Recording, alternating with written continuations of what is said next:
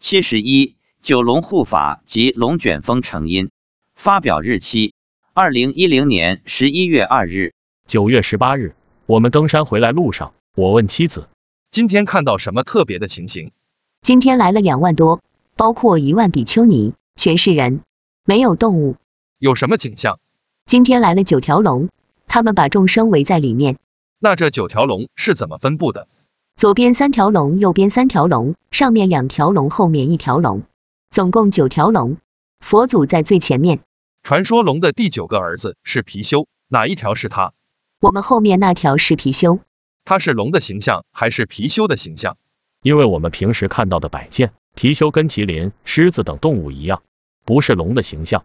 是龙的形象，貔貅只是人这么叫它的，那你看到的龙有多长？大概有一百多米长，身体跟我们人身体差不多大，尾巴特别长。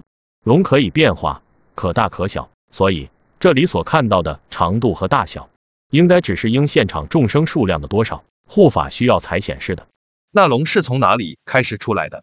我们上山的时候就出来了，龙是哪里来的？是从天上来的吗？是不是从玉皇大帝那里来的？不是，是海里的，那他们是东海龙王还是西海龙王的儿子？是东海龙王的儿子。传说中龙有九子，看来并非传说啊。那龙卷风以及龙吸水跟他们有关吗？是他们搞的吗？是的，他们是为了下雨吗？不是，只是嬉戏打闹、调皮而已。下雨有专门的雨神负责，